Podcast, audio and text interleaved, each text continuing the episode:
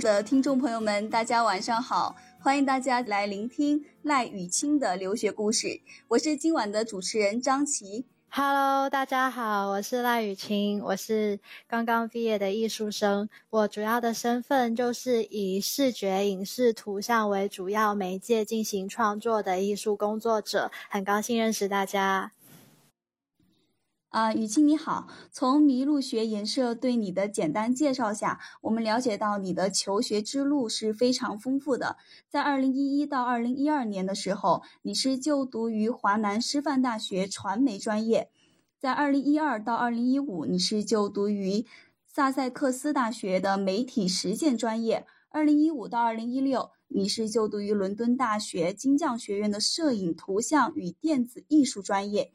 二零一六到二零一七是就读于伦伦敦大学金匠学院电影摄影与电子艺术专业，在这儿呢，我就有一个小小的问题想问一下你，就是为什么在呃国内大学本科念了两年之后，嗯，怎么突然就选择出国了呢？是什么原因导致你做这样的决定？你当时做这个决定的时候，主要的目的是什么呢？其实我一直就很想出国。从我小时候知道有“国外”这个词的时候，我就一直很想出国看一看，就对国外充满好奇和憧憬。一直一直以来是呃，初高中念的学校都有很多朋友是会出国的，他们回来都会带给我很多国外学习和生活的故事，然后这样就一点一点增加了我对国外的好奇和向往。至于后来就呃按照正常的那个发展路径就参加高考，然后我父母的意思也是让我研究生再出国，但我在国内其实只读了一年的大学，我就申请休学，然后就申请出国了，因为我发现呃国内的大学学传媒虽然是也是很不错的，但对于我的天性来说，嗯，它有点太过限制我了。当时的选择有美国和英国，然后我也有问一些学长啊、学姐啊，还有留学的朋友们，然后发进行比较，发现英国比较适合我，因为美国在学习方面还是也有点点涂鸦式的教学，就是会给你塞满很多东西。是你必须学的，虽然跟国内的不一样，它又多了一点点自由度。但英国的话，更多的真的是任其发展，呃，老导师什么的都是把你当做一个作品去指引你，所以我就选了英国。那你在出国之后，你在英国学习，呃，与你之前在国内学习，你觉得环境有什么差别呢？啊，你可以从课程设置、学习氛围和师资力量来跟大家分享一下。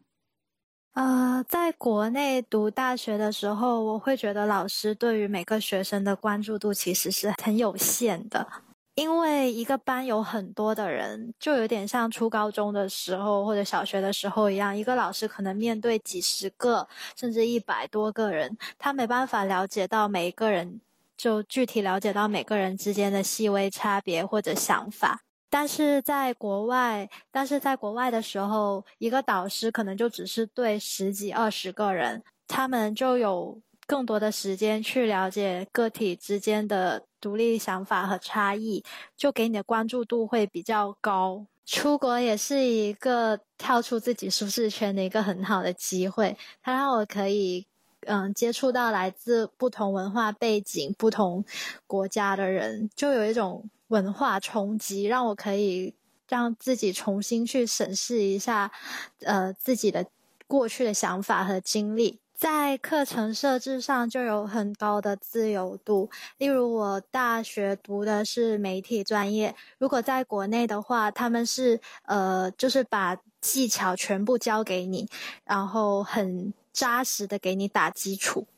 所以我，所以我刚刚来到国外的时候，其实不太能适应新的教学方式。他们没有很强烈的告诉我说哪一些是我必须要掌握的，哪一些是我可以呃去看看的，因为他给到我一个书单，然后给到我这一年要做的事情的时候都是很模糊的，都是说哦你要做一个 project，然后也没有说你具体要怎么做，从头到尾就连主题都要自己去想和设置。这一点当时是对我来说是让我开始呃逼迫自己要去独立思考。在课程设置方面也是多很多自由度，例如我们在选理论课的时候，就可以选很多看似不相关的学科，例如哲学啊、政治、呃、电影学、人类学，什么都可以触及，就没有把我们陷在一个框框里，说你是传媒生，你就必须学传媒的语言、传媒的理论。学这些就够了，它更多的是让我们，呃，去发现自己真正感兴趣的是什么，然后探索自己。总的来说，我觉得我在英国的学习不只是学习知识，更多的是学习，呃，做人和了解我自己，了解自己喜欢什么，对什么感兴趣，然后就是一直扩充自己的眼界，然后再做出决定。从雨清聊的这一段话当中，我们了解到他在国外感觉比国内的学习环境更加自由，活动的空间范围呢也是呃更加广泛，也培养了自己一个独立思考的方式。在我们分享会之前呢，雨清的父母也发了一段话，就说他从小就是没有受到这种框框条条的约束啊，我相信这对你的人生发展肯定也是有很大的帮助。从你的介绍分析当中，你在本科期间你学的是媒体实践专业，但在研究生期间你选择了摄影图像啊与电子艺术专业，还有电影摄影与电子艺术专业，是什么原因让你在选择念研究生的时候进行跨专业学习呢？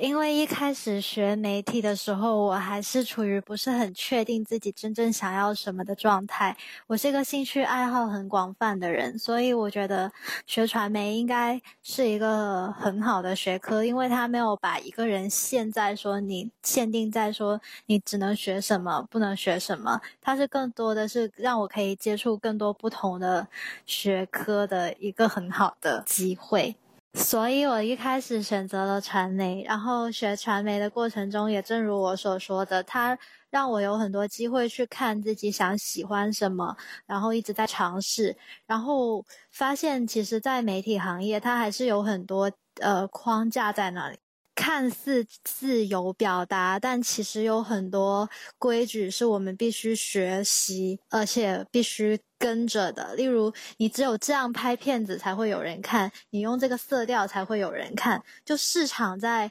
在我的的媒体创作中还是有很大影响。而我的个性真的就是。不太喜欢受到条条框框的限制，然后慢慢的摸索，就发现也许媒体并不是真正适合我的行业。我发现艺术才是真正给你自由去表达、去探索的一个学科。所以在读研究生的时候，我才跳去学艺术，并且选的是金匠，因为金匠那个学校的宗旨就是 you're in Goldsmith, everything is allowed”。这一句话是我们学校的名言，在我们学校所有老师啊都会反复强强调这一件事，就是我们不会给你限制。不只是国内出来之后，我发现在日本啊、英国啊、欧洲这些艺术大国里面，他们也是普遍存在一个艺术无用论，就觉得是成绩不好的人或者没事干的人才会去读艺术。但真正了解并且。嗯，深入学习的话，会发现艺术其实是最贴近人性的学科。很多人也说到，艺术家都是疯子。对于一个刚刚艺术专业毕业的你来说，在艺术的创作，呃，你的作品期间，你做过就是最疯狂，也是让你最难忘的一件事是什么呢？刚刚在我们的分享当中，有一个人是这样称呼你的，是艺术家赖雨清。那么，艺术家赖雨清现在跟我们分享一下，你做过最疯狂的一件事是什么呢？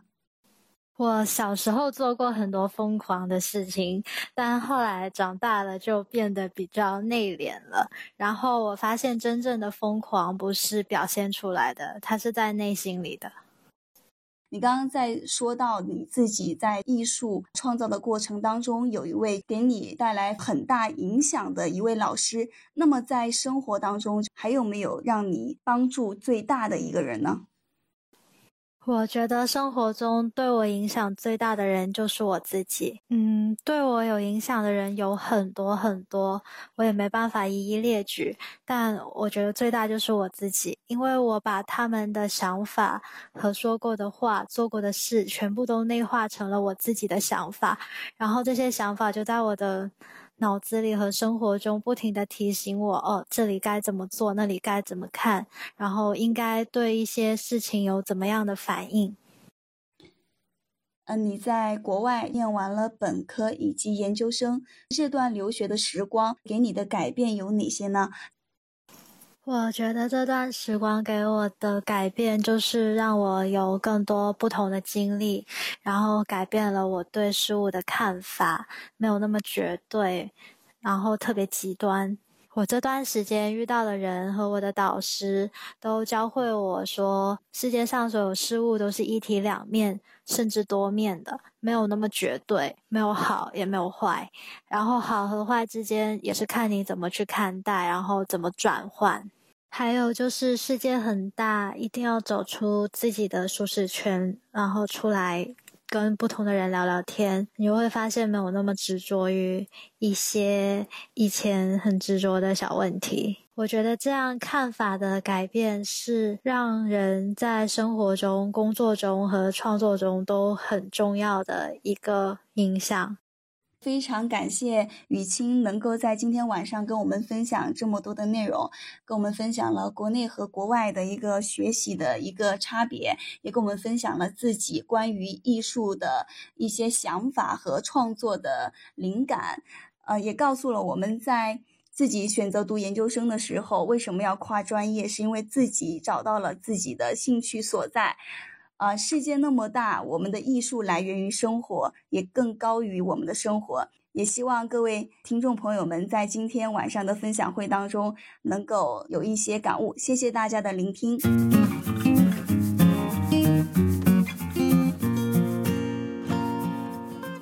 迷路，遇见与众不同的人、想法和故事。谢谢你的收听，欢迎你把这个故事分享给你的朋友们。让他遇见更多的人。